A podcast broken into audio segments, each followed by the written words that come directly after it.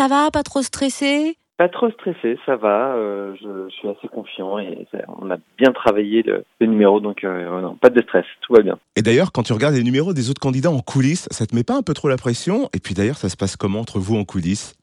Euh, bah, en fait, on a on a tellement de choses à faire, beaucoup d'enregistrements de, séquences. On est tout le temps euh, en train de faire quelque chose, donc on n'a pas vraiment le temps d'être distrait. Et puis après, à un moment donné, on se prend. Enfin, moi, par exemple, pour mon, pour mon passage, il y a, y a un vrai temps de concentration. De, on arrive à s'isoler quand même.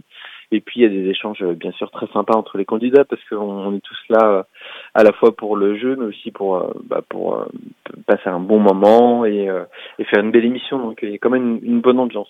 En tout cas, toi, tu nous as fait passer un bon moment. Tu avais mis la barre haute avec ton premier numéro, en utilisant notamment la vidéo, l'intelligence artificielle, les nouvelles technologies. Qu'est-ce que tu vas proposer en demi-finale?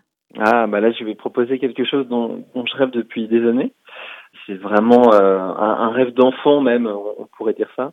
Et je me suis dit, ben si je vais en demi-finale, euh, ça sera un, beau prétexte pour monter ce numéro. Donc, euh, alors je vais pas trop dévoiler parce que je, je, vous laisse la surprise, mais, mais j'ai mis encore la, la, barre un peu plus haute. Ouais. bah, nous forcément, on te voit déjà en finale, hein, bien sûr. Tu penses déjà à un numéro pour la finale ou tu préfères te laisser le temps? Oh, bah, je préfère me, me, laisser le temps. Forcément, on, pense à on, on, pense à la suite s'il y a une suite. Euh, il y a des choses qui, qui en tête, mais euh, mais pour l'instant, c'est vraiment l'objectif de la demi-finale.